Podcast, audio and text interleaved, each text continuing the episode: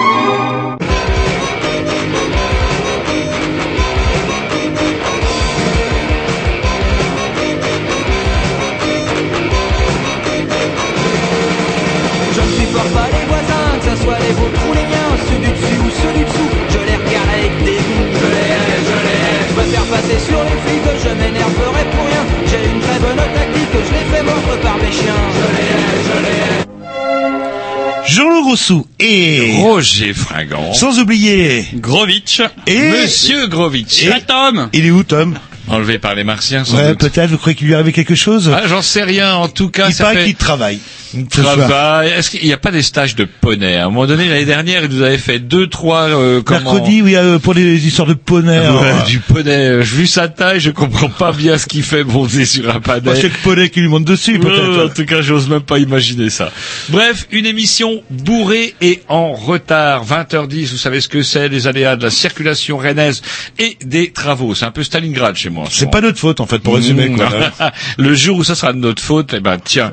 Il n'empêche que c'est quand même une émission bourrée sur laquelle on va revenir très très vite et on embraye tout de suite avec Ouais, oh, c'est speed, là, le, morceau. Eh, euh, les grignoux, quand même, euh, Ah, le oui, mercredi en Ah, direct, oublié, hein, le, le dimanche en rediffusion, et euh, on peut euh, télépodcaster, je sais pas comment dire. Ah oui, bah, carrément, avec... Moi, euh, je dirais podcaster. Ça Podcaster, euh, Mais j'aime bien télépodcast. Ou écouter en streaming aussi. Euh, voilà, euh, le, sur le... Télépodcast, ça pourrait être l'équivalent du screaming.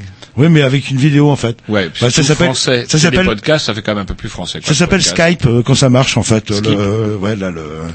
Voilà, bah quoi, on a fait le tour, on s'écoute un petit disque et après euh, calmez-vous Roger, Un calmez-vous. disque hommage, tiens, tout de suite. Alors, il y a un petit truc exceptionnel ce soir, suite à des négociations très, très, très, très, très, très, très Oh. serrées. Et on a toujours pas votre papier écrit. euh, Mais il faut que je le note, donnez-moi un crayon. Avec Jean-Loup, il ressort que, vu le sujet de ce soir sur lequel on parlera tout à l'heure, il se trouve que, eh ben, c'est moi qui serai à la programmation musicale avec deux acolytes que je n'hésite pas à remercier si devant Monsieur Régis Camilleri et Monsieur l'Irlandais qui se reconnaîtront sûrement, qui m'ont aidé à compiler plein plein de morceaux en rapport avec la qui thématique. vous ont aidé à compiler, Oui, que, qui, bah voilà, qui mais- vous ont amené les copies en disant. Eh, Mais je leur ai demandé.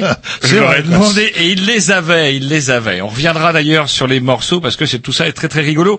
Un morceau par contre qui n'a rien à voir, un morceau des Specials. Euh, Voilà, qui a une petite histoire. Allez, soyons dans l'actualité. Ouais, moi les Specials c'est un petit peu en plus, ne serait-ce qu'un d'un point de vue purement musical, c'est un des groupes qui m'ont fait les premiers aimer le ska. D'ailleurs, c'était un des premiers qu'on a pu connaître nous en Ouais, dans la lignée, euh, ouais, tout tourne avec les Madness, etc. Ouais, Mhm. euh, fin des années 70. Et il ça. se trouve que ces gens-là sont les premiers à avoir écrit et interprété une chanson hommage à Nelson Mandela.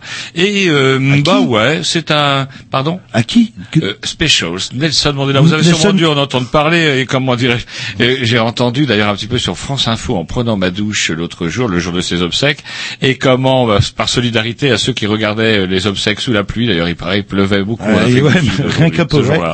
Et c'était comment parler pour ne rien dire. Alors, nous, on est un petit peu des prouches et les grignoux, certes, mais alors eux, ils sont encore plus forts. Allez, bah, on va s'écouter Ah, ça. C'est parti. Voilà.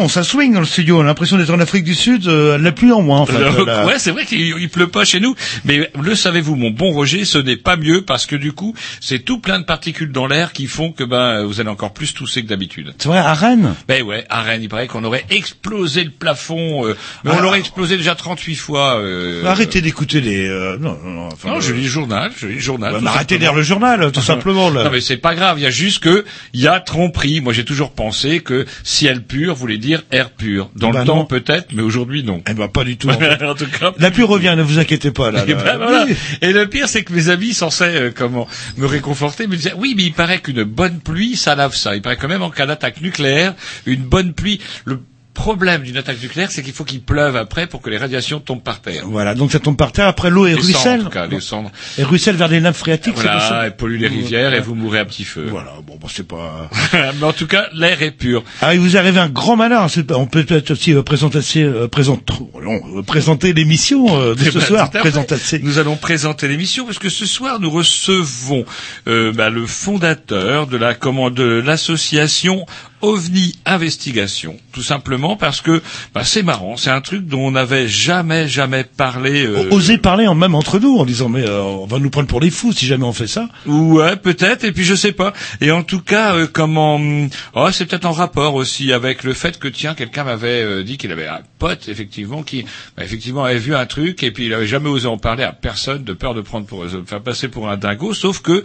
lui il jurait mordicus l'avoir vu. Donc on va recevoir comment on appelle ça un, un ufologue. euh, Tout à fait. Ouais, ouais, tout à fait. En la personne de Monsieur Daniel Robin, président de l'association OVNI Investigation, qui est basée euh, dans la région Rhône-Alpes, euh, À Lyon, je crois, ouais, ouais. Saint-Foy-les-Lyons, si j'ai bien compris.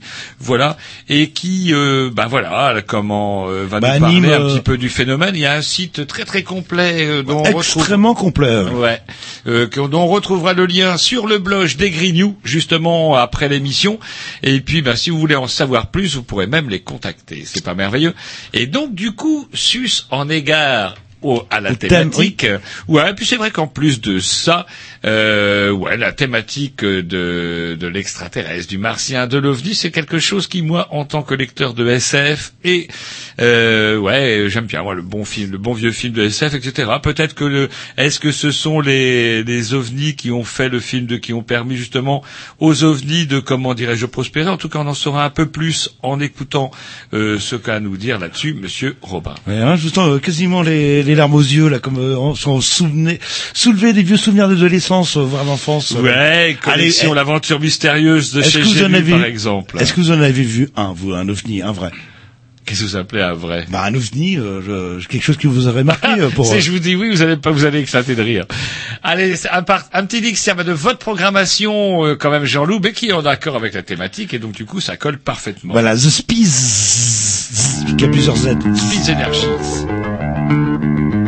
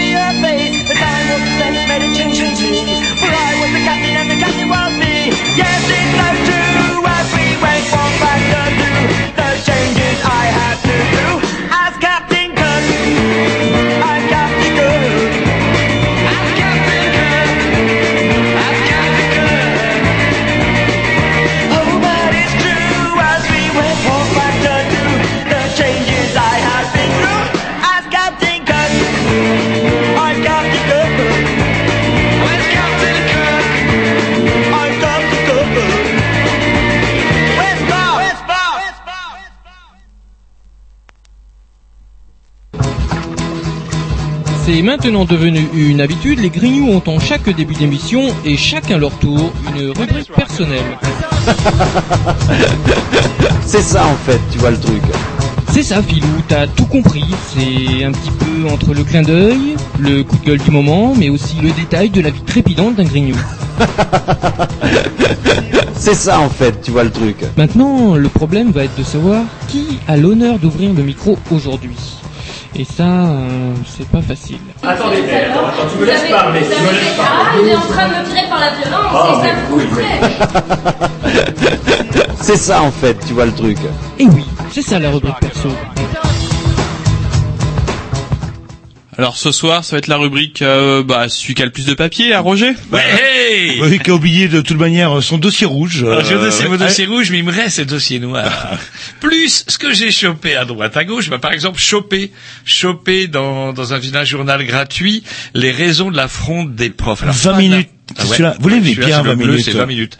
Et alors, euh, alors faut se méfier un peu. Alors quand j'en ai parlé un petit peu à, à mon entourage de cet article-là, on me dit ouh, ouh, ouh, faut se méfier. Bref, il y a quand même des propos qui sont tenus. Alors, je parle pas de n'importe quel prof. Je Oui, parle c'est des les profs euh, de, de prépa, oui, là, oui, qui, qui font 8 heures euh, non, non, par vous semaine. exagérez, ils font 10 heures Ah oui, semaine, 10 heures, ouais. hein, Voilà. Alors Philippe Eudron, Philippe Eudron qui est le représentant, euh, comment semble-t-il, le représentant des représentants d'un- syndicat de, de profs de prépa, des comment aurait déclaré donc si notre temps de service est augmenté de 2 heures, nous allons perdre entre 15 et 20 15 et 20 de notre salaire. On vous dit ouais, c'est pas cool, c'est pas cool.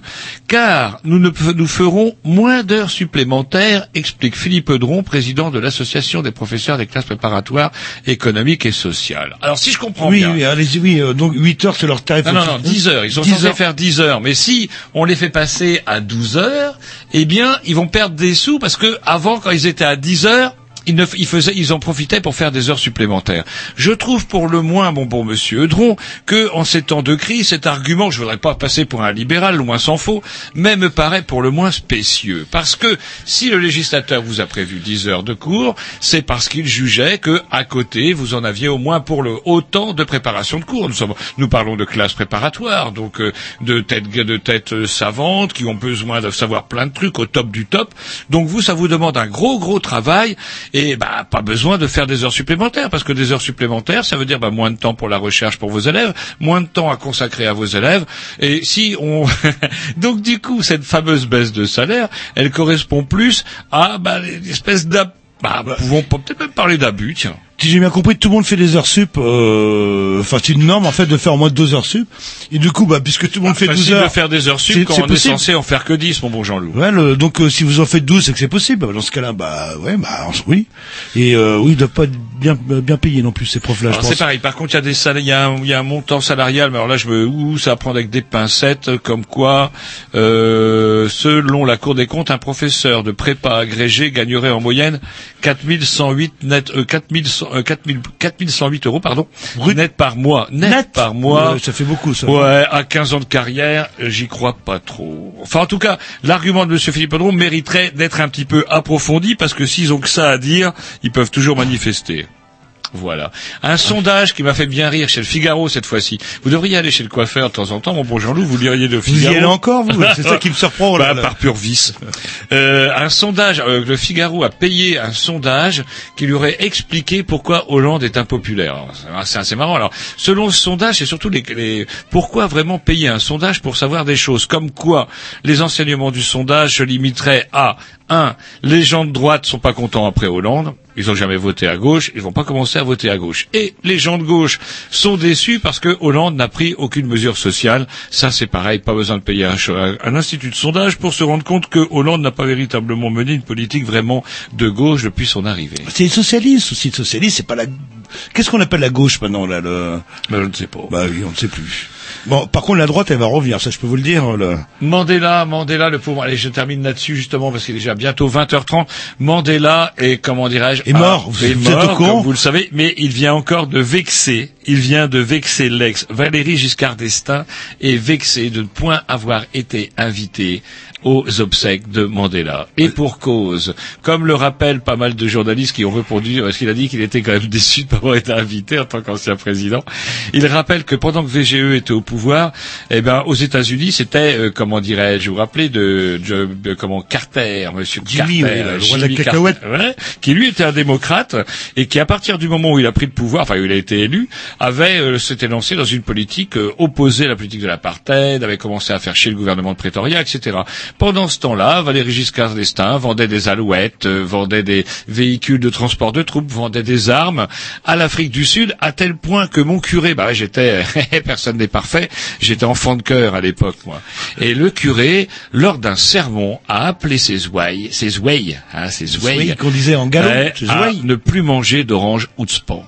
Ah oui, il a envoyé la tête d'Africain. Ouais, et il y avait des affiches qui étaient en plus affichées par euh, c'était les comment c'était les libertaires à l'époque hein, qui euh, comment euh, affichaient ce genre d'affiches. On voyait et- une tête de noir pressée sur elle était terrible cette affiche. Et à l'époque, c'était dur parce que c'était le cadeau de Noël que les jeunes avaient. Ils avaient Ouais, une orange. une euh, orange ou de span. Et là, ils, sont restés. euh. Et pendant que mon curé, comment, invitait ses ouailles à ne pas manger d'orange ou de span, VGE vendait du matériel de guerre au gouvernement sud-africain de, comment, de l'apartheid de l'époque et vient s'étonner après qu'il n'a pas été invité. Eh ben, c'est bien fait, t'auras pas de cacahuètes et c'est bien fait pour ton museau. Et Nelson Mandela, Mandela n'ira pas à son enterrement. Voilà. Ça de toute façon, Mandela n'ira pas de verre non plus, VGE.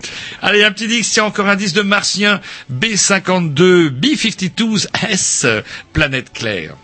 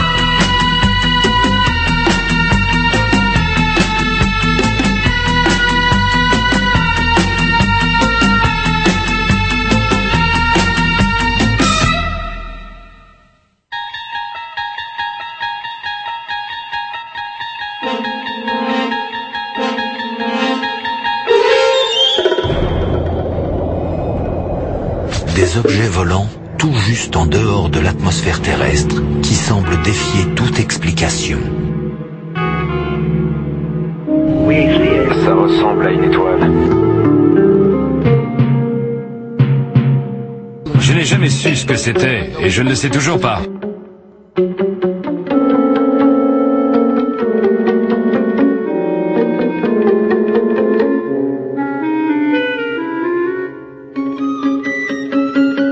Peut-on expliquer ces observations C'est la rubrique Les mystères mystérieux. Oh oh, ça c'est d'une jingle. Sans déconner, je voudrais pas dire du mal de l'autre fan des poneys, mais quand même, quand même, il y en a quand même qui se décarcassent. C'est la voix caverneuse à la fin. C'est pas trop d'où il a sorti, mais elle est, euh, elle vient du cœur quelque part. Elle vient du cœur. Allô, allô? Oui. Oui, bonjour. euh, bonsoir plutôt. Euh, bah, c'est gentil de, de bien vouloir passer un petit peu de temps avec nous. Donc, euh, je- on vous a présenté un petit peu tout à l'heure en début d'émission. Vous êtes donc Monsieur Daniel Robin et vous êtes président de l'association OVNI Investigation. Je dis pas de bêtises. Tout à fait. Voilà. Jusqu'à présent, c'est juste. oui, tout à fait. Et donc du coup, euh, on s'était dit avec Jean-Loup, tiens, c'est un sujet sur lequel on mériterait qu'on s'y penche, en tout cas parce que moi je vous l'ai dit euh, l'autre jour au téléphone, euh, quand lorsqu'on préparait un petit peu cette émission, j'ai par ailleurs euh, euh, un vieux passé, lecteur de SF, fan de comment la, la, la, la littérature vous rappelez cette collection l'aventure mystérieuse. Oui, J- J'ai été bercé un petit peu là-dedans. Je reste encore un grand fan de, de films de science-fiction, de, de tout ce qui tourne autour de ça. Et du coup, Est-ce que vous avez lu du Jean-Claude Bourré? euh, ben, c'est pas lu, ça aurait été, euh, on aurait pu le voir aussi. Non, il, est- il a écrit, il a écrit énormément là-dessus. hein. Ouais, ouais, ouais. Mais c'était déjà une époque où j'avais commencé à décrocher, parce que j'ai un petit peu décroché. Et donc, par contre, vous, vous n'avez pas décroché, et on va vous demander bah, de, de vous présenter. Alors, bon, je m'appelle Daniel Robin, euh, j'habite à Lyon et euh, je suis euh, cofondateur de l'association OVNI Investigation.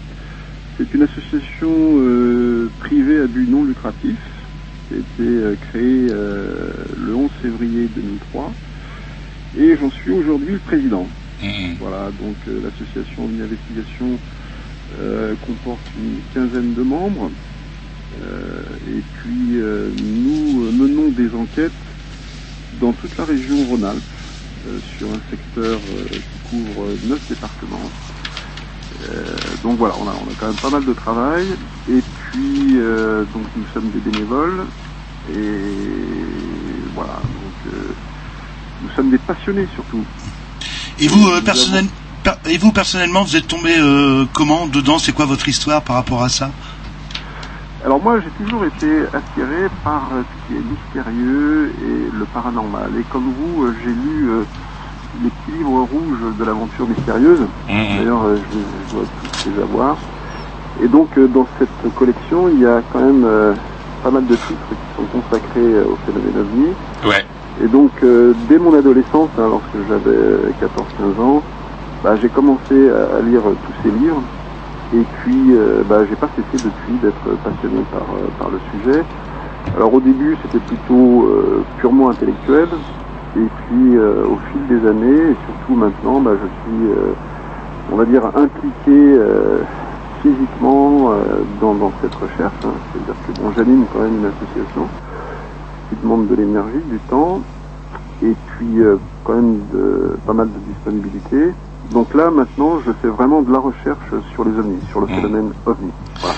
Alors, est-ce que c'est quoi les réactions de votre entourage? Parce que moi, quand j'ai proposé ce sujet-là, on m'a, on en a discuté, etc. Il y a quand même pas mal de choses qui tournent autour du, du, du phénomène. Il y a des choses qui sont très sérieuses, et en même temps, il y a des choses qui le sont beaucoup moins. Parfois même des choses tragiques. On pense au temple solaire, par exemple, pas très loin de chez vous d'ailleurs. euh, je crois qu'ils avaient mis fin à leur jour. Dans les Alpes. euh, Ouais. Ouais. Histoire de dingo. Bah, Alors justement, euh, comment a réagi votre entourage, ou en tout cas, comment vous justifiez justement votre votre passion? Alors en fait, bon, moi, euh, je, suis- je fais quand même partie des gens qui sont euh, assez rationnels, euh, donc qui abordent le sujet plutôt d'une façon euh, scientifique et objective. C'est d'ailleurs inscrit dans les statuts de l'association. Donc bon, même dans ma vie, je mène ma vie professionnelle d'une façon assez rationnelle. Bon, j'ai une vie familiale, j'ai une femme, des enfants, donc je suis intégré socialement. Je semble être euh, relativement bien équilibré, donc ce qui fait que les gens, bon, lorsque je leur dis que je m'intéresse aux ovnis, ils se disent bon, il est quand même, c'est quand même pas un farfelu, donc s'il étudie euh, ce sujet, c'est quand même, il y, a, il y a certainement une raison pour qu'il le fasse. Et donc, comme je connais bien le sujet, ben, petit à petit, euh, je leur démontre que ben, c'est pas un sujet, euh, disons, rigolard. hein, il faut pas l'aborder d'une façon rigolard. C'est un sujet extrêmement sérieux et que euh, si on l'étudie de façon sérieuse, eh bien, on peut apprendre euh, beaucoup de choses. Donc voilà, les, les- les gens, si vous voulez, euh, me font confiance parce que j'aborde le sujet de façon euh, Rationnelle, vous dites. Voilà. Et moi, euh, ce qui m'a surpris quand on va sur votre site, alors par contre, qui est extrêmement complet. Alors là, on pourrait y passer euh, des heures, voire des, des journées entières pour se renseigner. Et dans les partenaires, il y a, moi, ce qui m'a surpris, c'est qu'on va apparaître euh, Armée de l'air et Gendarmerie nationale. Et ah, j'ai appuyé en disant c'est peut-être euh, euh, un abus quelque part, etc. Et non, effectivement, on tombe bien sur le site de l'Armée de l'air et sur le site de, de la Gendarmerie nationale. Euh, ce qui montre, alors, s'ils sont partenaires avec vous, c'est qu'ils vous prennent quand même au sérieux. Euh, Comment ça se fait en fait qu'ils se retrouvent Ouais, sur votre page a ces d'accueil logos, là Alors, euh, nous, si vous voulez, bon, on sait très bien qu'en France, euh, lorsque les gens font une observation euh, du phénomène ovni, une observation un petit peu étrange, le premier réflexe euh, qu'ils ont, et c'est bien, c'est de contacter la gendarmerie. Là, la gendarmerie, euh, les gendarmes euh, sont formés à, à ce type de- d'intervention. Et Ils ont euh, des documents tout prêts hein, euh, qui remplissent lorsqu'il y a euh, un témoin qui vient à la gendarmerie faire une déposition. Donc nous, alors on travaille pas, on n'est pas vraiment en collaboration avec la gendarmerie, hein, mais on est, plus en accord avec les méthodes de, travail de la gendarmerie. Parfois, on peut être amené euh, à euh, interroger des témoins qui ont déjà été interrogés par les gendarmes. Donc, euh, c'est pas vraiment une franche collaboration. Donc, la, gendarmerie, elle, travaille, dans son coin avec ses propres méthodes. Mais on peut avoir, bon, des fois, des enquêtes, des, des cas où la gendarmerie et nous-mêmes travaillons ensemble. C'est arrivé, il y a un cas, notamment dans l'Ain, où il y a eu la gendarmerie, et pas seulement la gendarmerie d'ailleurs, hein. il y a d'autres organismes en France qui s'occupent du phénomène ovni. D'accord. Eh ben écoutez, on va mettre un petit dix parce qu'on a un petit problème technique nous euh, du coup et on se demande si euh, on va peut-être pas vous rappeler sur votre portable, euh, vous l'avez? Oui, j'ai mon portable. Super. Eh ben écoutez, on met un petit disque, un petit disque que la programmation à Régis. On va s'écouter quoi justement? Alors on, on on a sélectionné tout plein de morceaux en liaison avec euh, avec ça en tout cas. Alors, c'est The Astronauts Popcorn. Voilà, The on n'est jamais mieux servi que par soi-même. Par ses amis.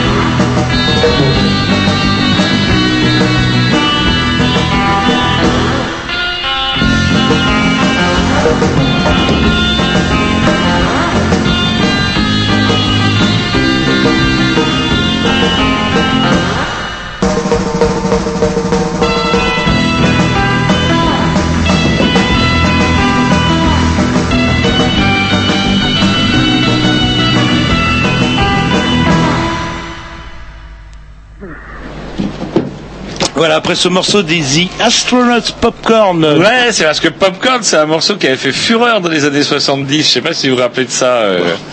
Si, sans doute. Si on faisait ça. Oui, un petit peu, oui. Alors, moi, j'aimerais revenir un petit peu. Par contre, euh, on a on a parlé des logos. Euh, bah, justement, parce qu'on parle des logos, euh, on a le site euh, allumé sous nos yeux. Il y a également la charte nationale ufologique. Est-ce que vous pouvez nous en dire deux mots de ça? La charte nationale ufologique. Ouais, ça, ça figure sur votre sur votre site. hein. Ah, alors bon, euh, il y a eu un, un temps où euh, les associations euh, ufologiques euh, françaises étaient regroupées au sein d'une euh, d'une association euh, plus vaste hein, qui s'appelait la, la Fédération française d'ufologie.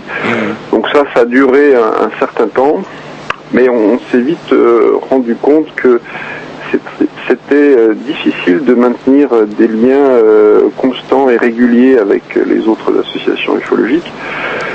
Donc bon, c'était une idée, une excellente idée hein, de rassembler au sein de- d'un grand organisme euh, au- de niveau national les, as- les associations euh, régionales, mais pratiquement euh, c'était c'était difficile à réaliser. Donc en fait, bon, maintenant, si vous voulez, on, on travaille plutôt chacun dans son coin, chacun avec ses propres méthodes, ce qui n'empêche pas quand même d'avoir des, des contacts avec les autres associations. hein, voilà. Ouais, parce que ce on échange des informations. Ce qui serait quand même intéressant, c'est d'avoir quand même une mise en commun, justement, des, des, des recherches, des observations, etc. Il n'y a pas de mise en commun au niveau national ou international de tout ça? Alors, euh, c'est vrai que bon, les- souvent les associations euh, sont des associations privées à caractère régional. hein. Bon, là, nous, on est dans la région Rhône-Alpes. Vous avez une association euh, SPICA qui est plutôt dans l'est de la France. Vous avez l'association GERU euh, qui est dans le nord de la France. Vous avez OVNI Languedoc. Enfin bon, même du côté de la Bretagne, je suppose que vous avez des associations euh, ufologiques aussi. Donc voilà. Déjà, bon, le, le fait de travailler euh, sur une région, euh, ça donne pas mal de, de travail. Après, bon, euh, on, on a des contacts avec euh, les autres associations. On, échange euh, des informations, surtout maintenant avec Internet. Euh, c'est très facile, hein, on peut, facilement échanger. Chaque association, normalement, a son site Internet. Donc, on, a quand même des, échanges d'informations. Mais la réalité, c'est que finalement, bon, bah, chaque association régionale reste quand même assez indépendante. Alors actuellement, il y a une tentative qui est, est faite. Euh, il y a eu euh, la création du, du MUFON France, qui est une branche du MUFON américain, avec à sa tête euh, Jacques Patner, qui était ancien directeur euh, du GEPAN. Donc le MUFON France euh, essaye justement de, enfin, de chapeauter entre guillemets, ou, ou de moins essayer de coordonner euh, l'ensemble des, asso- des associations régionales et puis de, de collecter toutes les informations, euh, les enquêtes qui euh, sont faites par chaque association et puis de les réunir euh, sur une base de données euh, commune. Bon, c'est en train de se faire, euh, c'est pas facile à mettre en place, mais bon, peut-être qu'avec le temps on arrivera à, mettre en place une structure de niveau national. Et moi j'ai une petite question euh, bah, toute simple, euh, voire même idiote euh, ou de base. C'est quoi un ovni Comment ça se définit? Parce qu'on assimile tout ça. Un, o- un ovni, c'est les martiens. Est-ce qu'on est restrictif en disant ça? Oui, très restrictif. Euh, bon, euh, la phrase que vous euh, venez de prononcer, les ovnis, ce sont les martiens, c'est exactement ce qu'on disait dans les années euh, 60, 70, euh, peut-être moins déjà dans les années 80. Mais au, tout début de la recherche ufologique, lorsqu'on parlait d'ovnis, à l'époque on parlait peut-être moins d'ovnis, mais plutôt de soucoupes volantes, on parlait de martiens. Maintenant, on sait très bien que euh, bon, il n'y a pas de disons de créatures euh, intelligentes évoluées sur Mars. Il y a peut-être de la vie euh, sous, sous forme de, microbes, mais bon, il n'y a pas de créatures intelligentes sur Mars, donc on ne peut pas parler de martiens. Donc c'est très réducteur en fait. hein. C'est très réducteur. Et puis ça suppose que bon, le phénomène ovni euh, serait d'origine extraterrestre, euh, ce qui ne représente finalement qu'une hypothèse parmi d'autres hypothèses. Sur lesquels on reviendra d'ailleurs, parce que sur votre site, justement, euh, il y a, euh, vous exposez 14 hypothèses d'ailleurs euh, à ce propos. Et les- les- l'origine extraterrestre, en tout cas des, de, de ces phénomènes, ne figure que euh, n'est qu'une seule de ces propositions d'ailleurs, de ces, de ces pro- Voilà. Et c'est quoi donc les, les objectifs de, de, de l'association alors du coup? Alors nous, euh, notre objectif, c'est d'étudier euh, le phénomène ovni de la manière la plus objective possible hein, euh, et sans a priori. Ça c'est- c'est c'est très important. Donc nous, on, ne propage euh, aucune croyance euh, spécifique concernant le phénomène euh, ovni. hein. Chacun des membres de l'association est libre d'interpréter selon ses propres convictions le, phénomène. hein. Et nous, on ne défend aucun dogme.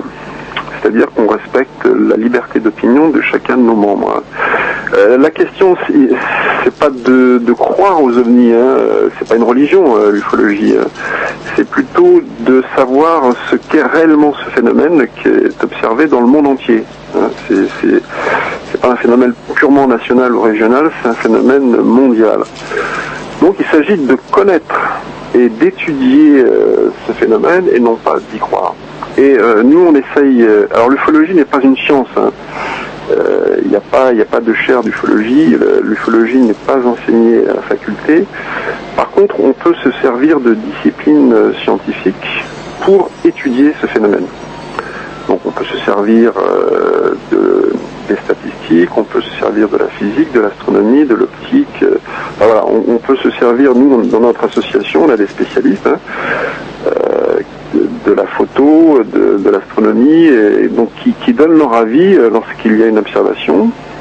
Mais euh, l'ufologie en elle-même n'est pas une science. Moi, je rapprocherais plutôt l'ufologie euh, d'une enquête policière. C'est-à-dire que nous, bon, il y, il y a un crime, entre guillemets, qui est une observation. Il y a des témoins.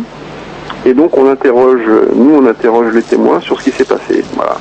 Et on essaye de, disons, d'avoir le plus d'indices possible concernant euh, ce qui s'est passé via les témoins. Voilà. Et cette histoire d'OVNI, elle est, elle est pas récente parce que sur votre site, justement, il y a une rubrique où c'est les OVNI, grosso modo, à travers les âges. On trouve euh, des représentations un peu surprenantes euh, de certaines pe- peintures rupestres. Alors le, le phénomène ovni, bon alors euh, les personnes qui connaissent mal le dossier des ovnis pensent que c'est quelque chose qui est apparu euh, au début des années 40. notamment, Ouais, bon, années avec, euh, les 50, fameuses- États-Unis. Oui, plutôt années 40, euh, 42 et surtout en 47. euh, bon, il y a eu euh, une vague, il y a eu une vague d'ovnis en 1947. Et puis bon, il y a eu le- la fameuse observation de Kenneth euh, Arnold. Euh, bon, il y a eu aussi le crash de Roswell. Enfin bon, les gens pensent que euh, les ovnis sont apparus brutalement euh, sur la scène euh, au début des années 40 et surtout aux États-Unis. En fait, lorsqu'on se penche un petit peu sur l'histoire de l'art et puis l'histoire des, représent- des représentations religieuses et de l'archéologie, ben, on, on s'aperçoit finalement que le phénomène est certainement beaucoup plus ancien. Et même déjà au 19e siècle, il y a eu ce qu'on appelle les, airships, hein, euh, c'est-à-dire euh, les gens voyaient des, espèces de, grands cigares qui se déplaçaient au-dessus des villes. Il y a eu euh, des études qui ont été faites, notamment une étude de Jean Sibert sur la vague d'airships de 1888. C'est-à-dire qu'à la fin du 19, du 19e siècle, il y avait déjà en Europe et aux États-Unis des, observations d'ovnis. Voilà. Et puis si on remonte plus loin, eh ben, on s'aperçoit par exemple que dans les peintures de la Renaissance, euh, ben, il y a des représentations qui sont assez troublantes. Euh, on dont on voit retrouve notamment certaines sur votre site d'ailleurs. voilà des, des, rep- des tableaux ou euh, notamment des tableaux de- où, est représentée la Vierge, ben, des, formes qui rappellent les, les ovnis qui sont observés au, qui ont été observés au XXe siècle. Bon, alors après il faut se méfier euh, des, interprétations puisqu'il y en a bon, qui donnent de ces représentations des interprétations plutôt symboliques. D'autres y voient des représentations de, pourquoi pas, de, de volantes ou de vaisseaux extraterrestres. Alors il faut être, très prudent dans l'interprétation que l'on donne de, de, de ces œuvres du passé. Et c'est vrai que ça peut rappeler euh, certaines peintures, la fameuse comète de Halley, où la période pourrait correspondre et qui a bien marqué l'imagination euh, euh, enfin, des, des personnes à l'époque. Oui, alors bon, il y a, il y a des, des représentations euh, qui sont. Il y a par exemple euh, le fameux tableau de la Madone de, de, de Saint Giovannino qui a été peint au XVe siècle, hein, euh, donc euh, et qui se trouve à, Florence au Palazzo Vecchio. Ben, on voit bon la, la Vierge et puis euh, en, à droite de, de- de l'épaule de la Vierge, on voit un objet, mais vraiment, bon, moi j'ai- j'ai étudié ce tableau de près. Vous avez vu Et lorsque- Vous l'avez vu en vrai, je veux dire, ce tableau-là. Je l'ai vu en vrai, oui. Euh, j'ai- j'ai pris une photo, bon, ce qui est interdit, je me suis fait euh, engueuler par le, le gardien du musée du Palais de Vecchio.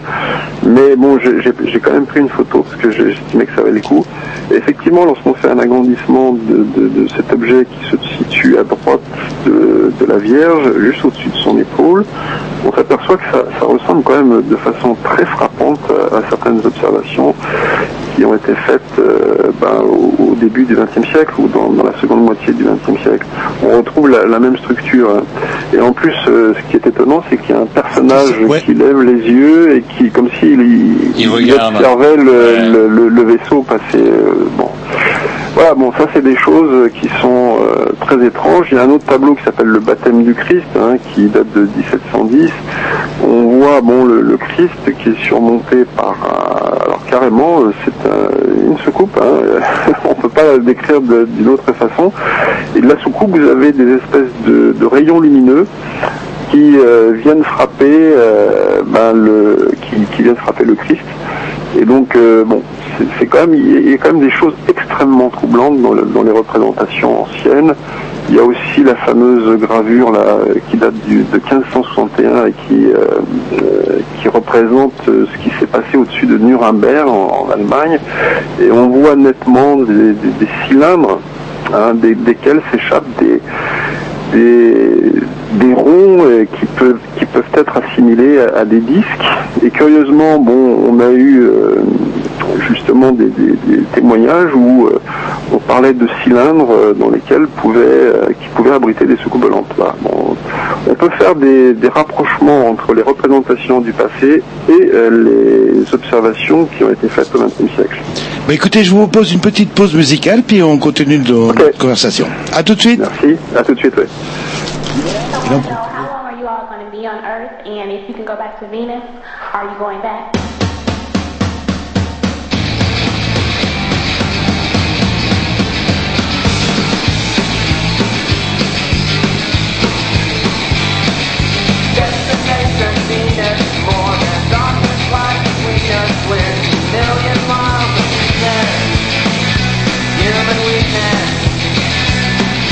Oh.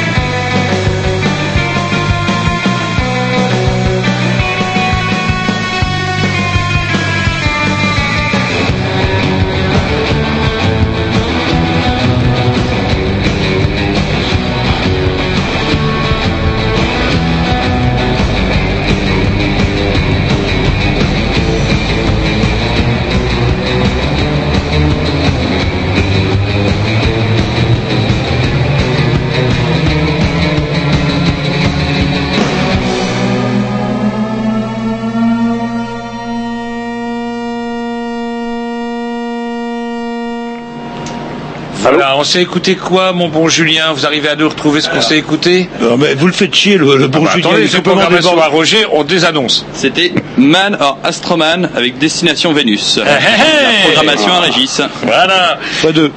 Bah oui. Et donc du coup nous sommes de nouveau en compagnie de Monsieur Robin, euh, comment euh, en direct, euh, malgré nos petits ennuis téléphoniques. Et on aimerait euh, justement, on suit un peu le plan en fait de votre euh, de votre site. Euh, On a parlé de l'histoire, on aimerait bien parler un petit peu euh, comment euh, de la classification en fait. Oui, Est-ce bah- que tous les toutes les apparitions se ressemblent? Est-ce que ça a toujours la même gueule? Est-ce que Et, et alors déjà une petite question, euh, le terme soucoupe euh, volante, ça apparaît quand ça? C'est pas juste après la guerre ou pendant la guerre Si, si, bah justement, c'est après euh, le- les observations de, Kenneth euh, Arnold, hein, euh, donc qui a eu lieu en juillet 47. Donc Kenneth Arnold a, fait un témoignage auprès des journalistes et les journalistes lui ont demandé comment se déplaçaient les, les- les soucoupes que vous avez vues.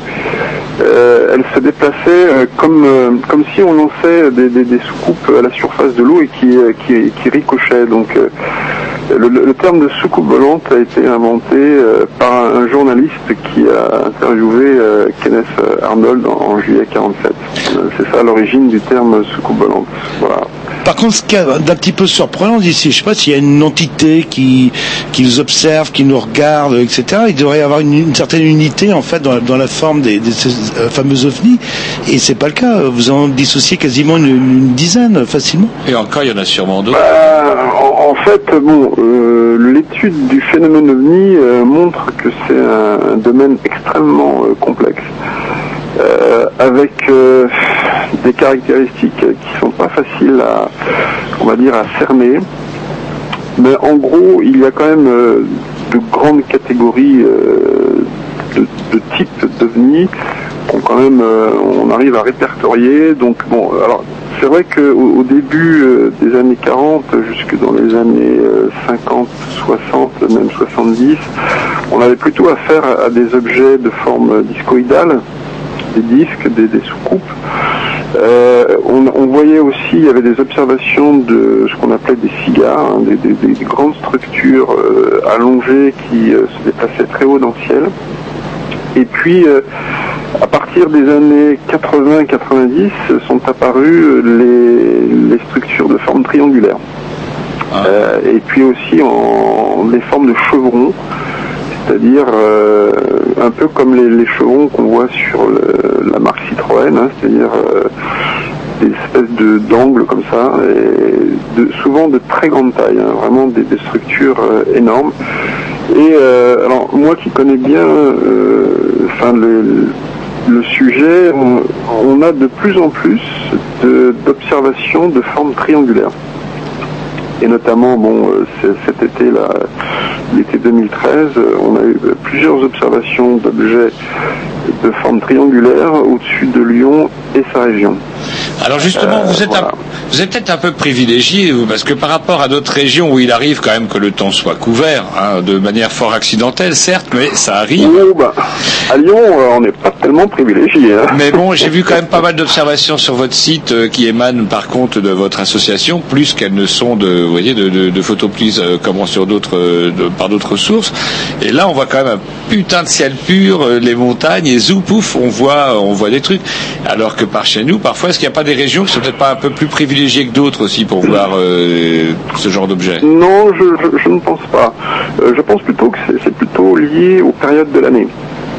C'est vrai qu'on a beaucoup plus de, témoignages et puis de, personnes qui nous appellent euh, dès qu'il commence à faire beau et que le ciel se dégage à partir euh, du, printemps par exemple euh, jusqu'en euh, septembre, octobre.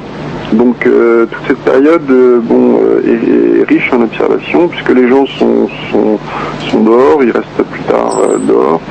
L'hiver, bon, nous à Lyon par exemple aujourd'hui il y a du brouillard, on- n'aura certainement pas de, de gens qui vont nous appeler, sauf si vraiment il y a une observation qui se fait près du sol, ce qui est quand même assez rare. Donc c'est c'est plutôt dépendant, on va dire, des conditions météorologiques. Euh, la façon dont les, gens, vivent aussi, euh, bon, l'été, les gens sont, sont, restent tard dehors, euh, plutôt qu'à des régions précises. Alors c'est vrai que dans le midi, euh, le ciel est peut-être plus dégagé qu'en Bretagne, mais cela dit, je pense pas qu'il y ait plus d'observations d'ovnis dans le midi qu'en Bretagne. Ah, ah, j'ai une question de notre petit euh, Grovitch de Carpentras. C'est une question du, du Tom qui nous a laissé un message euh, Ah, sur Facebook, oui. comme quoi il est encore un peu actif. Euh, en fait, il se demandait si on voyait plus d'observations aussi maintenant avec toutes les, tous les téléphones portables qu'on a, est-ce qu'on récupère plus pas de plus, photos, de, ah plus ouais. de photos? Alors effectivement, bon, euh, avec la multiplication des, moyens d'enregistrement, bon, il y a eu euh, les appareils photo numériques. Maintenant, il y a les, appareils, euh, les téléphones portables qui sont capables de photographier et de filmer. Euh, maintenant, il va y avoir aussi les iPads. Donc effectivement, on a, des gens qui nous envoient des documents photographiques, voire des vidéos souvent ne sont pas de très bonne qualité. Euh, je dois avouer que on a rarement des, documents euh, qui sont euh, exploitables, parce que souvent les conditions de prise de vue sont très médiocres. C'est souvent la nuit, la personne bouge. enfin voilà, bon, c'est pas les conditions idéales pour filmer un ovni qui souvent se déplace. voilà, et souvent c'est- on a beaucoup de, de photos qui représentent des, des phénomènes lumineux, euh, nocturnes, et euh, finalement avec ça on peut pas faire grand chose. voilà. Mais nous, ce que, ce- vraiment ce qu'on recherche et qui est vraiment le, le témoignage le, le meilleur pour nous, c'est une observation diurne faite de, de jour dans des conditions météo euh, bon, euh, correct. Et puis, euh, bon, s'il y, y a des photos prises de jour, là, c'est nettement mieux. ouais. Et, et vous disiez tout à l'heure, vous étiez entouré de, de gens qui étaient un peu spécialistes, justement dans la photo, Oui, dans les. tout à fait, oui. Je sais pas moi, sur euh, 10 vidéos ou 10 photos que vous recevez, est-ce qu'il y a un pourcentage significatif de cas troublants? Si je sais pas sur Oui, les oui, photos. tout à fait. Tout à fait. ouais. En fait, ce qu'il faut bien comprendre, c'est que euh, un témoignage, c'est un tout, si vous voulez. hein. Il n'y a pas que la photo en elle-même. Euh, la photo, nous, une photo, ça ne prouve rien. C'est pas parce qu'on va recevoir un document, un beau document photographique, qu'on va forcément euh, croire que c'est quelque chose d'authentique. Surtout maintenant, avec les moyens et les logiciels dont on dispose, on peut fabriquer des faux euh, en série. hein. C'est- très facile. Alors nous, ce qui nous intéresse, c'est à la fois un document photographique ou une vidéo, mais surtout le témoin. Euh, le, centre, euh, disons, de l'enquête, c'est le témoin. Et euh, on allie le témoin et le document. Et on voit si le, le témoin est crédible, dans quelles conditions il a pris euh, cette photo, etc. Donc voilà, on, on ne dissocie pas le document du témoin et des conditions dans lesquelles le, le document a été pris. Et en termes de pourcentage, euh, Bah, en fait, bon, c'est c'est très difficile de, de- de- disons, d'émettre un, pourcentage. Euh, tous les cas sont intéressants, si vous voulez. hein. Euh, Après, bon, il y a, ce qu'on appelle les méprises. C'est-à-dire que vous avez des gens de bonne foi qui, euh, bon, on a eu le cas cet été, par exemple, hein, des gens qui, voient un lever de planète à l'horizon et puis qui nous téléphonent, ils disent ah, il y a un, point lumineux à l'horizon qui s'élève doucement dans le ciel et puis bon lorsqu'on regarde un logiciel euh, on s'aperçoit que bon c'est la planète Vénus ou c'est Jupiter qui, qui se lève donc voilà donc c'est une méprise il y a beaucoup de méprise mais euh, nous, les, les- les cas euh, qu'on reçoit sont intéressants. Malheureusement, souvent, bon, par manque d'informations, par manque de données, on peut pas aller très loin. Quoi. Bon. Alors, ce qui est rigolo, c'est que c'est quand même euh, quelque chose qui préoccupe au niveau international. Vous faites figurer, d'ailleurs, c'est assez rigolo, une classification russe des, des, des apparitions. Et en figure 1, ce qui est rigolo, c'est que la toute première figure me fait penser à, à un appareil que l'on voit justement sur un des, des premiers albums, un premiers ouvrages à coller- l'aventure mystérieuse. Vous savez, cette espèce de soucoupe métallique, là. Et, euh, Oui, c'était la représentation classique à l'époque de, de- des ovnis. hein. C'était, c'était la, la- la soucoupe euh, qu'on, qu'on voyait le plus. Bah, et, et justement, est-ce qu'il n'y a pas une espèce d'auto-influence Je vais faire un parallèle euh, un Des petit modes, peu. vous voulez dire? Bah, Espèce de mal un petit peu hasardeux. Vous, euh, euh, vous savez, ceux qui avaient les stigmates du, du Christ euh, au creux de la main, euh, ça a duré des siècles. Puis il y a, je sais plus quel scientifique qui s'est planté en plus, qui a prouvé que c'était pas possible, que finalement le Christ aurait été euh, crucifié euh, par les poignets, et hop, que les stigmates se seraient déplacés de la main vers les poignets. Est-ce qu'il n'y a pas un phénomène de mode, de, de, justement, d'auto-influence ou ce genre de choses Euh, alors, Ou de psychose Non, alors là, euh, je, je- je peux être euh, affirmatif. Le le phénomène ovni existe euh, indépendamment des gens qui l'observent. C'est-à-dire que c'est- pas quelque chose qui relève de la maladie psychique. hein. C'est vraiment un phénomène qui est objectif, hein, puisque bon, euh, on, peut le, filmer, le photographier. Euh, les radars euh, l'enregistrent. hein, Il y, a- des traces radars. Il y, a- des gens, par exemple des pilotes de ligne, qui observent le phénomène ovni, des astronomes observent le phénomène ovni, des militaires, des gendarmes observent le phénomène ovni. Donc si c'était un problème psychique, moi je me ferais du souci parce que je, me dirais, bon, les, les- gendarmes sont fous, les militaires sont fous, les pilotes de ligne sont fous. Donc non, non, c'est- quelque chose de très sérieux et euh, qui euh, est étudié de façon sérieuse euh, partout, les pays occidentaux. hein. Même s'ils ne l'avouent pas vraiment, euh, les ovnis font l'objet d'une recherche euh, assidue de la part des- de tous les grands pays occidentaux. hein. Et une question idiote aussi que je vais vous poser, et c'est Grovich qui me l'a inspiré. Est-ce que c'est une question idiote Non mais on, on se demande, bon, euh, on est là, euh, ovni, on observe, etc. Euh, pourquoi je mettrais les pleins phares euh, justement alors que je décolle? C'est un petit peu comme si je voulais faire un braquage et que j'arrive plein phare au niveau du braquage de nuit. euh, Pourquoi, il se laisse voir. Ouais, pourquoi il se voir? C'est un peu ça le, le sens de ma question. Bah, en fait, euh, euh, là, on, on entre plutôt dans le dans, dans les hypothèses. Ouais, sur lesquelles Bon, on va se pencher juste ouais. après le petit Dix, justement. Ouais, euh, nous, bon, alors si on revient à notre activité euh, d'association ufologique, nous, on, a deux, deux grandes phases d'activité. On a, on, a, la première phase d'activité qui est la recherche d'informations sur le terrain auprès des témoins, donc euh, ce que l'on fait avec euh, nos enquêtes. Donc là, on amasse euh, des matériaux, des, informations. Puis, bon, alors tout ça, qu'est-ce qu'on en fait en fait hein la, la grande question, c'est ça. Bon, on peut faire euh, 500 enquêtes, mais qu'est-ce qu'on fait avec toutes ces enquêtes? Tout- Toutes les informations qu'on a ramassées, amassées, euh, eh ben, on, on réfléchit, on se pose des questions. Et c'est là qu'on formule des hypothèses et qu'on essaye de réfléchir euh, ben, sur euh, que- quelle serait la meilleure hypothèse pour expliquer ce phénomène. Et si par exemple on, adopte l'hypothèse extraterrestre, et si on suppose que ce sont des, extra- des extraterrestres qui viennent nous voir, et quelles sont leurs intentions? Euh, Pourquoi euh, viennent-ils nous voir? Euh, Alors, il ne faut pas non plus tomber dans le, piège de l'anthropocentrisme, c'est-à-dire projeter nos propres intentions et nos propres schémas mentaux euh, sur des, des créatures qui ne sont pas humaines. Donc euh, leurs intentions, on ne peut pas les sonder finalement. Euh, Et je disais à Jean-Loup tout à l'heure, on n'a peut-être pas forcément envie de discuter avec des fourmis rouges en guerre avec des fourmis noires, par exemple. Parce que quand je vois un petit peu ce qui se passe sur notre planète, on donne pas véritablement une super image.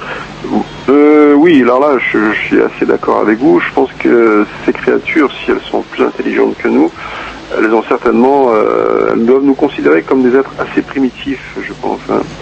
Euh, voilà. Et c'est ça qui est intéressant euh, avec votre association, c'est vrai que bah, vous mettez en, en ligne différentes hypothèses. Voilà, euh, vous- 14 même, vous- euh, si je pourrais être précis. 15, exactement. Et vous en, vous enfermez Oui, pas en euh, disant, bah, 14. ce sont les martiens, et je caricature évidemment, ou ce sont des hallucinations collectives, et je caricature euh, évidemment.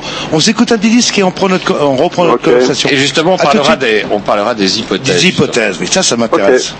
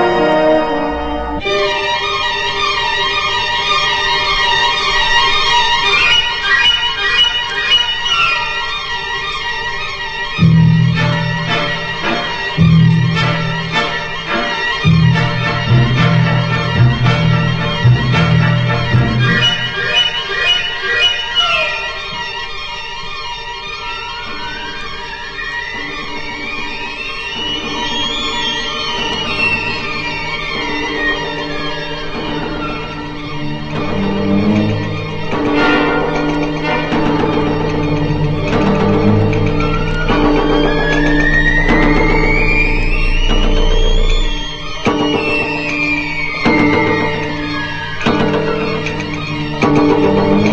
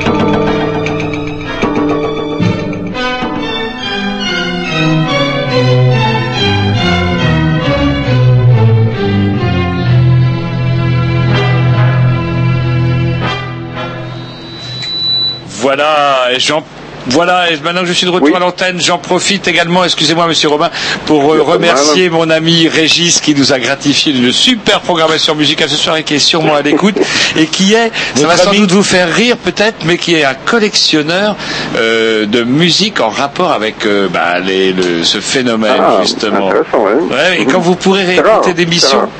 Vous verrez qu'on a un petit fond musical, etc. Et, on- et ça donne lieu d'ailleurs à il a une collection terrible avec des, des disques avec des pochettes d'enfer. Qu'est-ce que vous avez à lui demander euh, à Rien, mais moi, je Si, trouve que- sa perceuse, un petit Avant, d'aborder le, le phénomène des hypothèses, enfin le- le- le- la partie hypothèse qui est quand même très très intéressante en ce qui nous concerne ce soir, il y a aussi tout un côté un côté mode, un côté vintage autour de, ce phénomène quand même. On peut dire que quelque part, euh, bon je caricature, mais le, le martien fait vendre quelque part. Est-ce qu'il n'y a pas eu aussi un phénomène culturel qui s'est développé tout autour de ça Bah, disons qu'il y a eu des représentations euh, populaires, on va dire, plutôt populaires. C'est vrai que... Qui sont intéressantes euh, et rigolotes, je veux dire, qui sont pleines de Bien vie. sûr, euh, tout à fait. Oui, non, non, mais bon, il y, a- il y a eu euh, la littérature de science-fiction qui s'est emparée de ce phénomène. Bon, il y a eu de très bons romans qui ont été écrits sur ce sujet. Ensuite, bon, bah, au XXe siècle, il y a eu le cinéma aussi, hein, qui s'est emparé de ce sujet et qui a fait des films.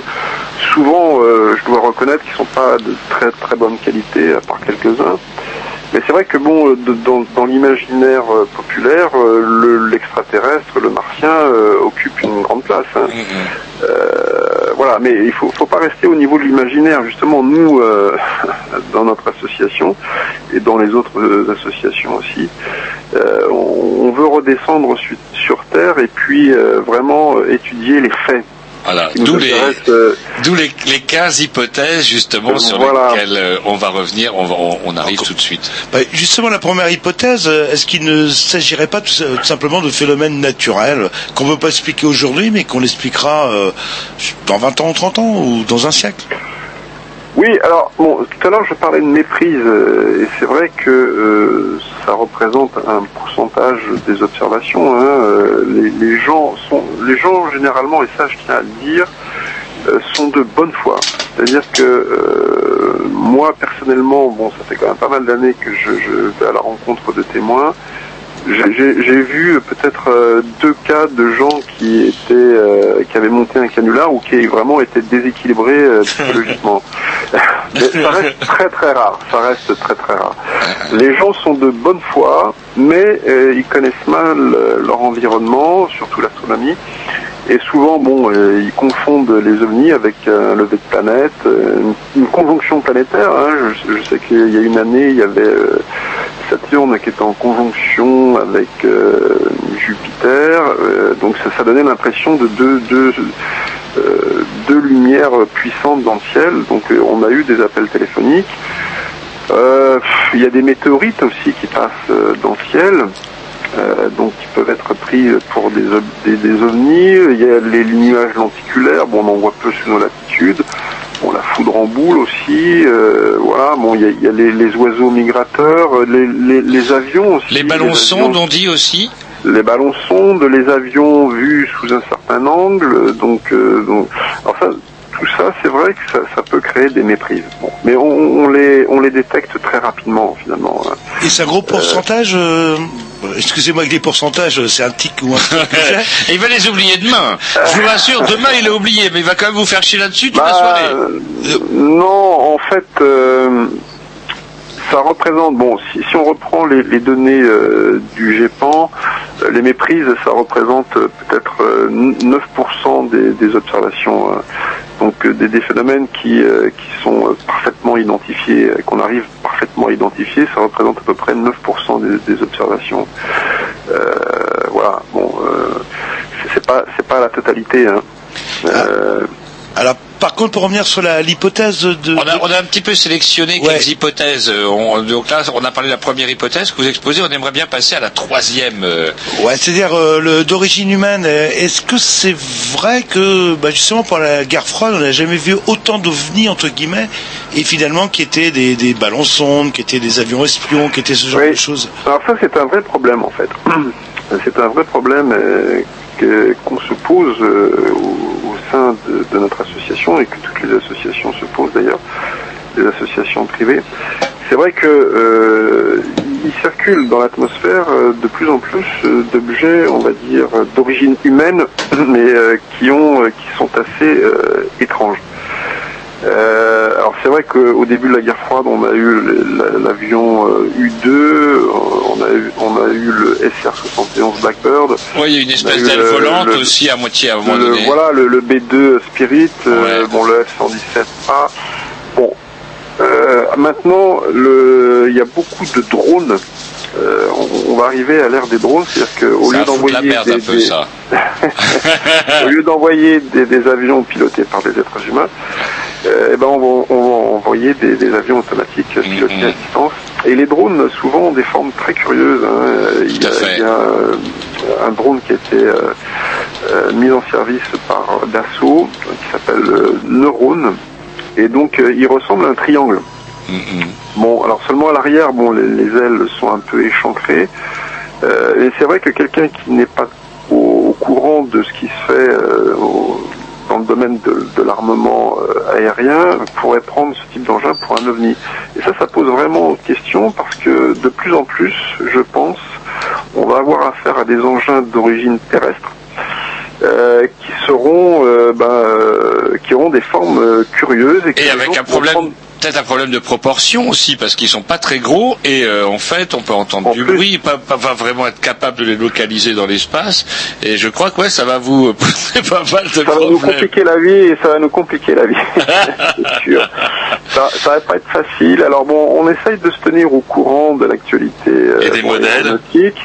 Bon, des modèles qui sortent, notamment les drones euh, qui sortent. Mais bon, il y a toujours ce qu'on appelle les, les projets secrets, euh, que ce soit des projets européens ou des projets américains. Et on sait très bien que les Américains euh, travaillent sur des projets totalement secrets et que peut-être ces, ces avions totalement secrets euh, se baladent euh, au-dessus de nos villes. Bon, alors un avion, euh, surtout un avion en action, ça fait du bruit, euh, il peut pas descendre en dessous d'une certaine vitesse sans ça se casse la figure, et puis il n'est pas capable de, tourner à angle droit, d'accélérer euh, à 100 G, enfin voilà, bon, les avions ont quand même une manœuvrabilité assez restreinte par rapport aux ovnis qui eux sont capables d'avoir de, enfin, de, de se mouvoir de façon extrêmement curieuse et, et- et bizarre. Voilà. Donc on, on peut quand même encore faire la différence entre les avions et les ovnis, heureusement.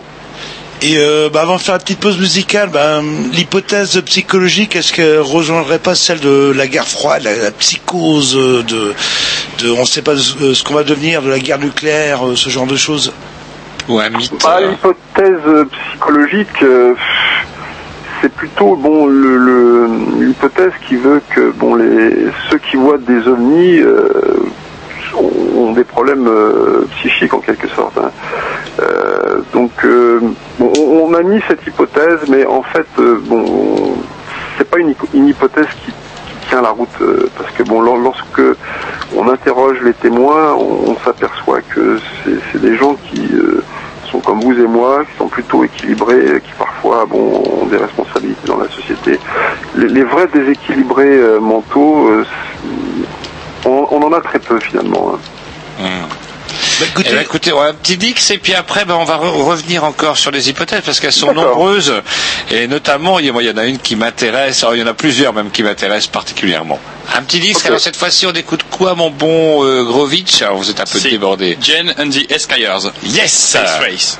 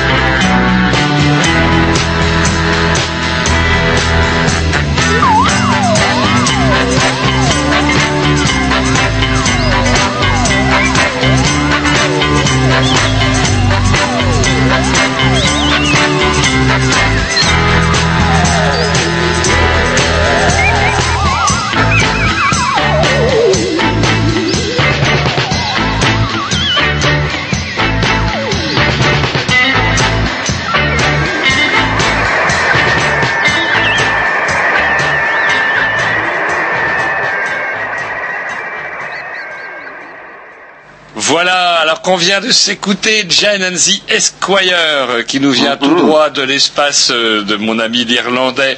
Euh, on s'est mis à trois pour la programmation musicale, même à quatre avec notre Ah, bon Jean-Loup Energy. Et je vous conseille d'ailleurs que dès que l'émission sera podcastable, d'inviter vos adhérents. D'ailleurs, comment la- Mm-hmm. votre association a réécouté cette émission, parce que vous allez voir, on, on vous a soigné.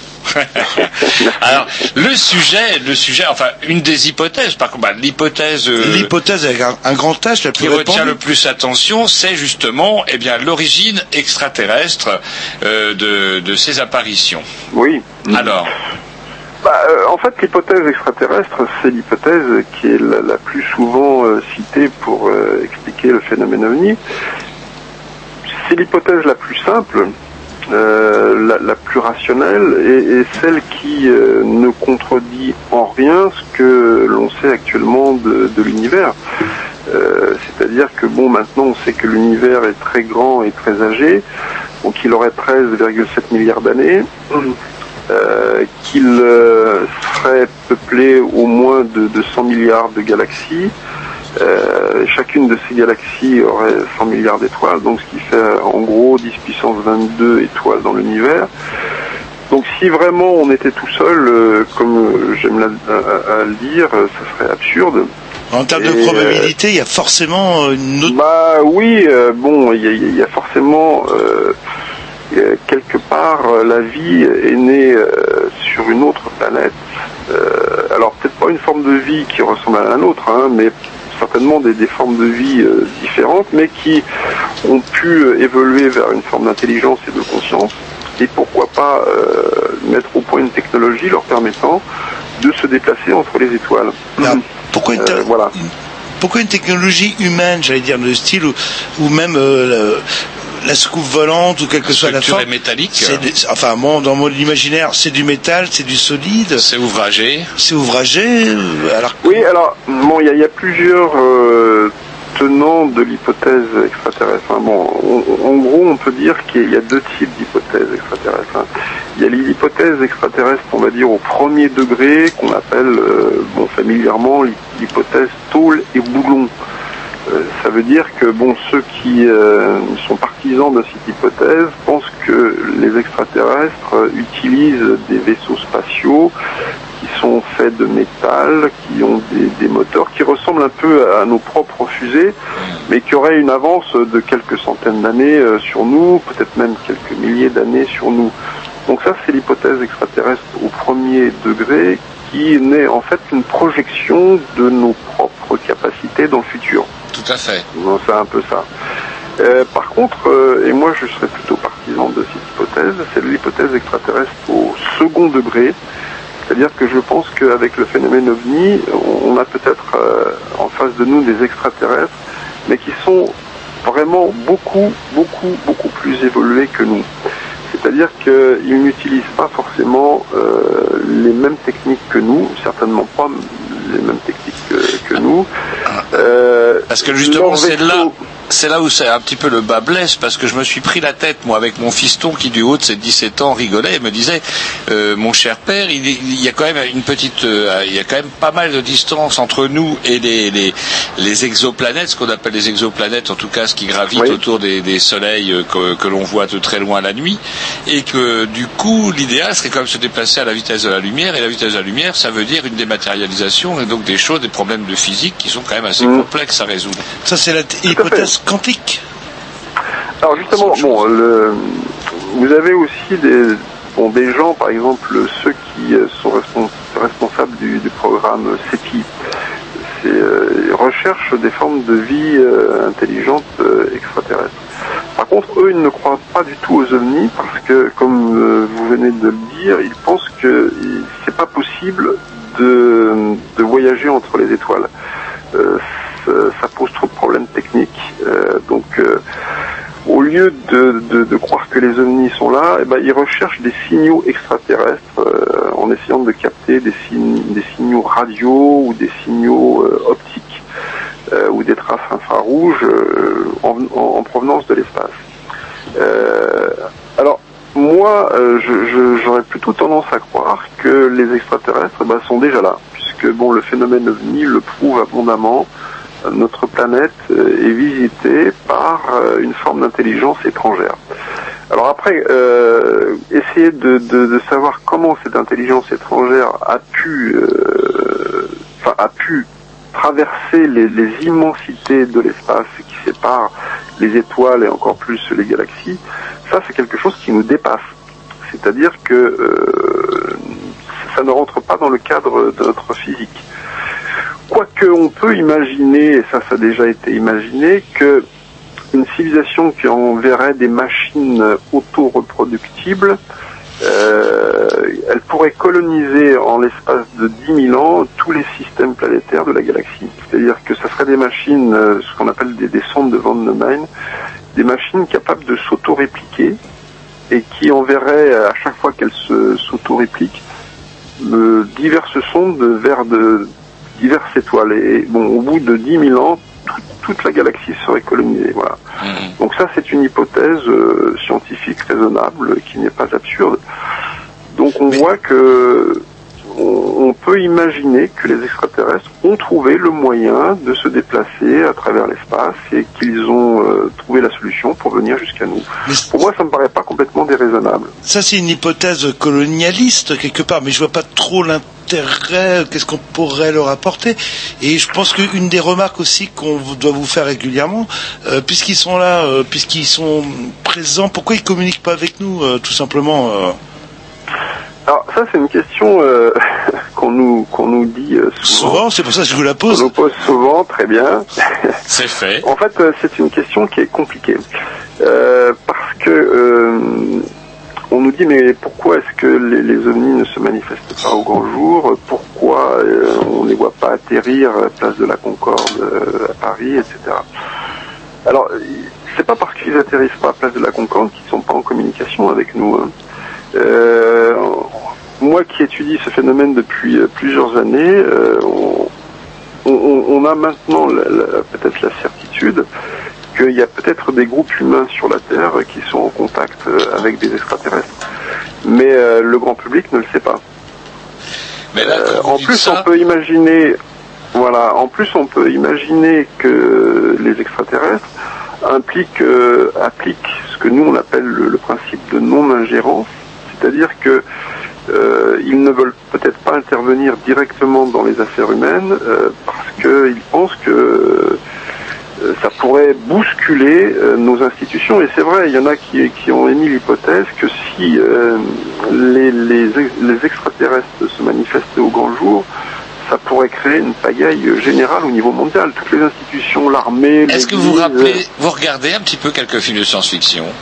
Tout à fait, moi je suis un passionné de science-fiction. Alors justement, il y a euh, un les film qui est un film à petit budget, euh, comme on- où on voit justement où les, les extraterrestres, on les on les repère grâce à des lunettes de soleil et on découvre, vous vous rappelez, et sur les, les affiches, au lieu d'avoir une super bimbo qui vous vend, euh, je sais pas moi, un costume de bain, on voit obey, euh, work, oui. euh, reproduis-toi, Oui. travail, etc. Mhm. Il est terrible ce film-là. Oui, je crois que c'est un film de John Carpenter. Tout à euh, fait, ouais. dont je me souviens plus. Moi non plus. Mais ce qui date des années 80 déjà. C'est un Ouais. excellent film, oui. Oui, oui, tout à fait. Et là justement, euh, vous disiez, bah, ils sont peut-être là. Est-ce que, euh, est-ce qu'on peut pas euh, craindre ça? Attendez, je finis avec ça. Est-ce que, comment dirais-je, ce serait pas si c'est ça, c'est pas très fun. Bah, en fait, encore une fois, on, est dans le domaine des hypothèses. hein, euh, donc, on, on- on a très peu de certitude. Euh, Bon, on, sait qu'il y a un phénomène euh, ovni qui est, qui est bien présent, qui est réel, qui est matériel.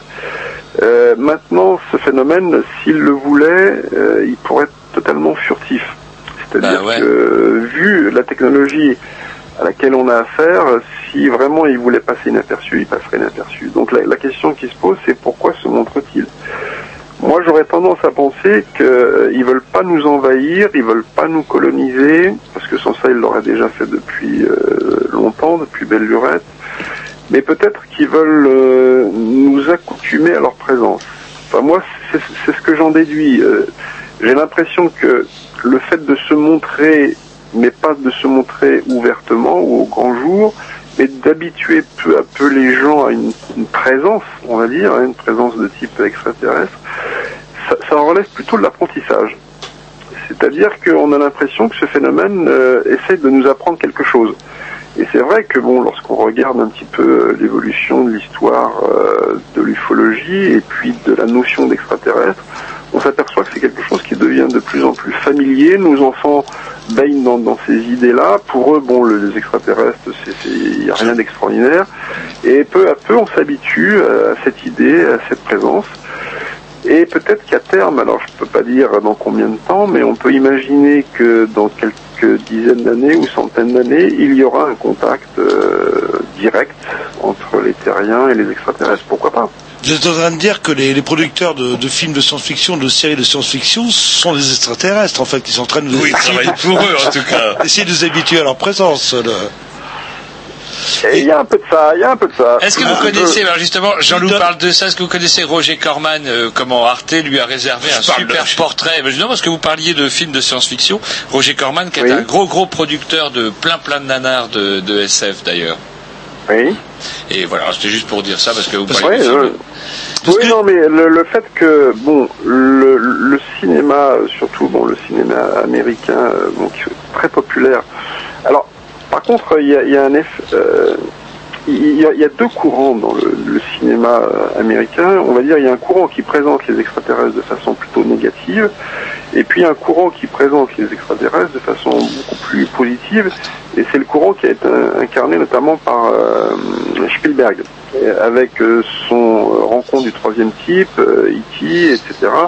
Donc qui lui présente plutôt les extraterrestres de, de façon positive, alors que vous avez des films comme Alien ou euh, bon euh, d'autres films où vraiment les extraterrestres sont là pour nous exterminer. Donc, euh, voyez, bon, il y a, y y deux courants euh, qui servent pas les mêmes intérêts d'ailleurs.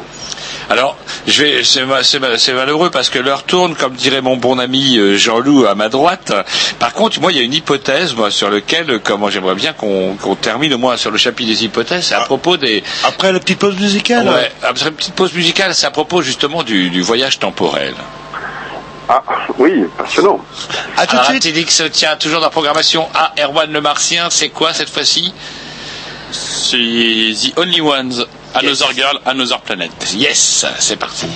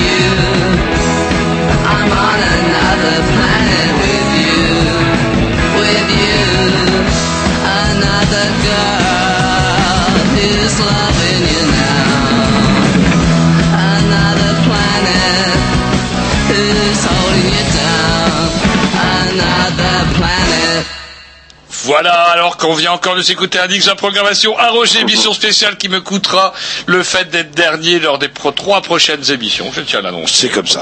C'est comme- assez dur, mais en tout cas, vous le méritiez bien, en tout cas, monsieur Robin, tant pis pour moi. Et j'aimerais bien justement qu'on parle, puisqu'il nous reste presque un peu plus de 12 minutes, euh, de, de l'hypothèse des voyages temporels. Parce que est-ce que ça pourrait pas justement expliquer leur incapacité à euh, communiquer? Je, me, je résume, euh, on ne peut guère interférer sur les événements passés, puisqu'on tombe dans ce fameux paradoxe temporel. Si je tue ma mère, je ne risque pas d'avoir inventé la machine dans le temps pour aller la tuer.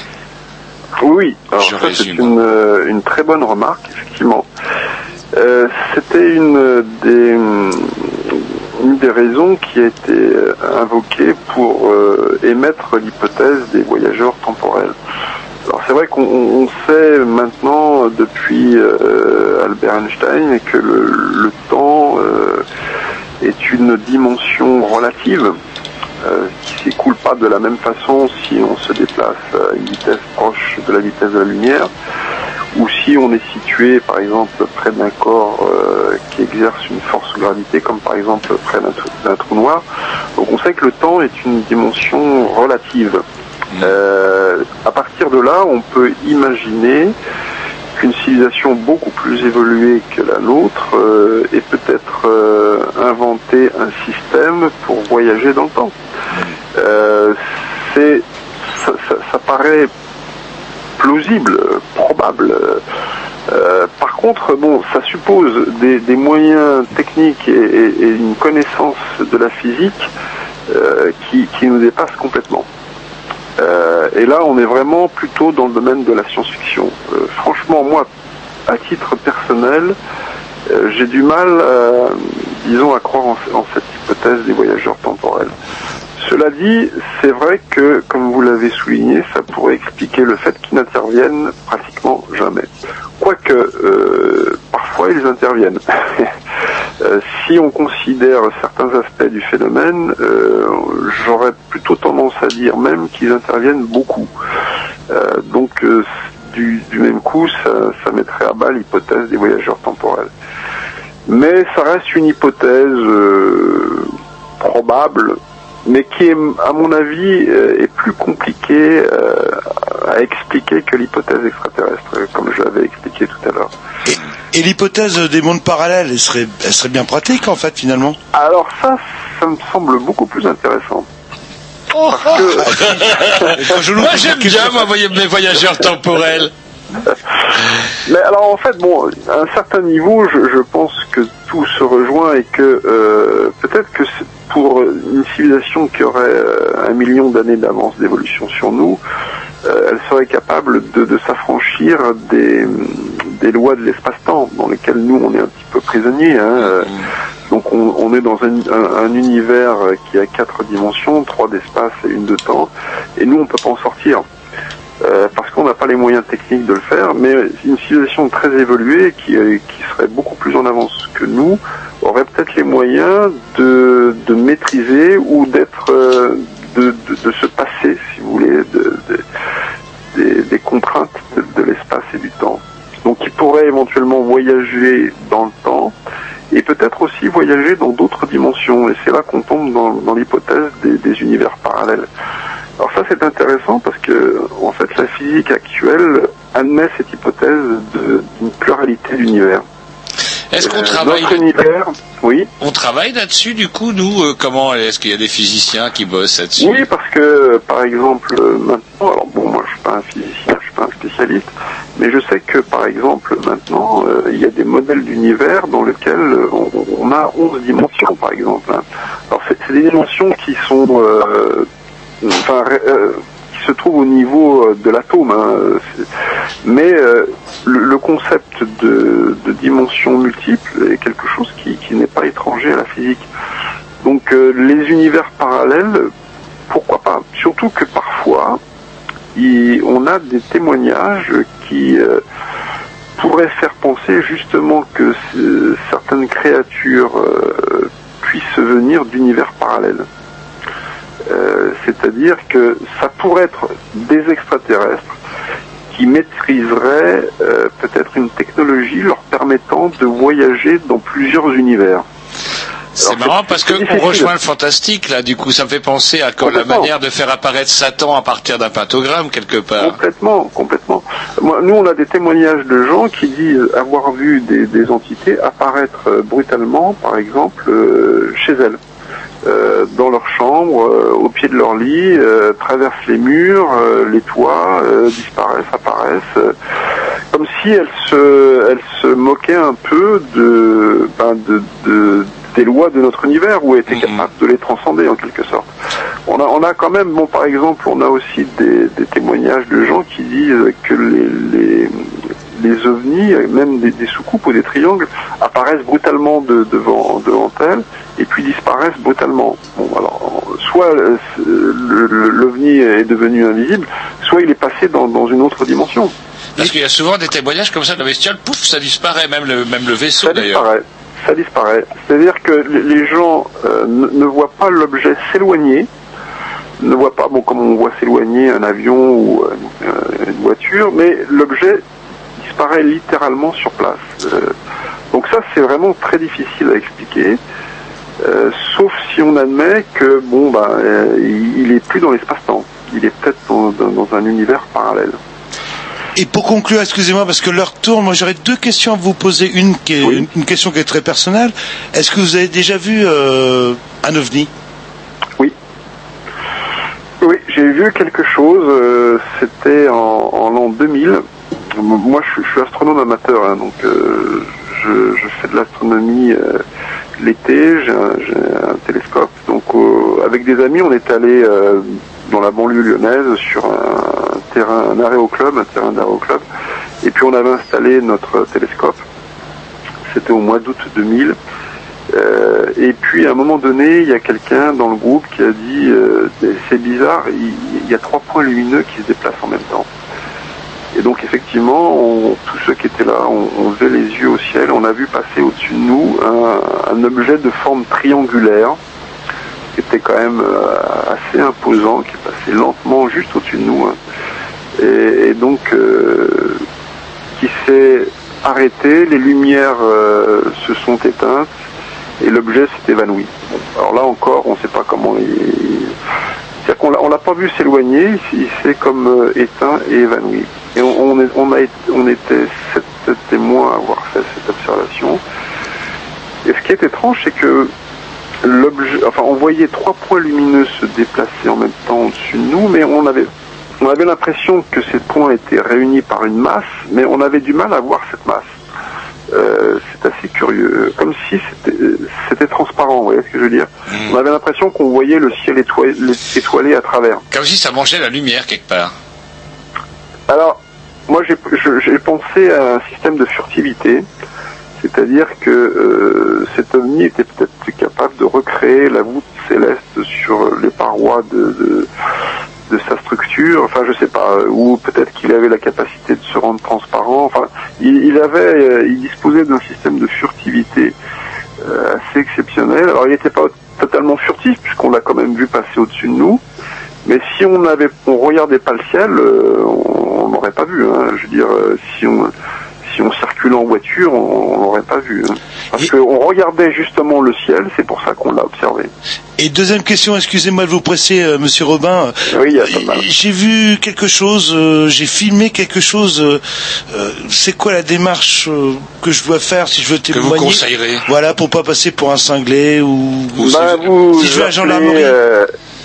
Alors, euh, vous avez deux possibilités. Euh, Vous faites une, soit une déposition à la gendarmerie. Euh, vous pouvez aussi contacter le, le GEPAN, le groupement d'études des informations des phénomènes aériens non identifiés. Ou vous pouvez contacter une association ufologique privée comme la nôtre, OVNI Investigation. Vous avez nos coordonnées sur Internet, vous nous appelez. À ce moment-là, nous, on enregistre votre témoignage, on prend votre document et on est capable de l'analyser et vous dire ce que c'est. Voilà. Très bien. Eh ben, écoutez, on vous remercie, Monsieur Robin. On retrouvera donc du coup toutes les comment les coordonnées de votre euh, comment de votre association, sur. Si par là même euh, vous pouviez nous rajouter, on mettra ça par la suite. euh, Comment Bah, je sais pas. Il y a peut-être des ouvrages d'ailleurs de référence. Vous citeriez quoi? Il nous reste une ou deux minutes. Qu'est-ce que vous devriez, qu'est-ce que vous pourriez citer auprès- à nos auditeurs Alors, la- si la- la- Oui, l'association euh, a écrit un livre qui s'appelle OVNI, le mystère subsiste. Euh, donc euh, c'est le, le livre qui raconte un peu euh, notre parcours et puis nos enquêtes que l'on a fait sur Lyon et sa région et puis aussi, ben, j'en ai pas parlé ce soir, c'est qu'on a une base de données informatique qui comporte 700 cas. Et dans ce livre, ben, on retrouve un grand nombre des cas qui sont sur notre base informatique. Voilà. Et est extrêmement complet. euh. Merci beaucoup. Excusez-moi, c'est moi le méchant. Il va falloir qu'on termine parce qu'on a d'autres. Merci, euh, bah, ça a été un plaisir euh, de, de parler avec vous. Voilà, parce qu'on a un ovni musical euh, qui passe juste euh, après Dub, nous. Dub Revolution. Eh bien, écoutez, on vous remercie. On vous remercie beaucoup d'avoir passé toute cette heure et demie avec nous. On précise donc toutes nos coordonnées seront donc sur notre blog et on va conclure avec un morceau de la programmation à mon ami Reg, Reg le, le The E.T. Man. Ah, Ça sera quoi dans sa collection justement? Un ami qui a une superbe collection de disques liés à, justement euh, à ce phénomène. Alors c'est quoi qu'on écoute? C'est Forbidden Planet. Yes, une super pochette. Au revoir Monsieur Robin. Au revoir, monsieur.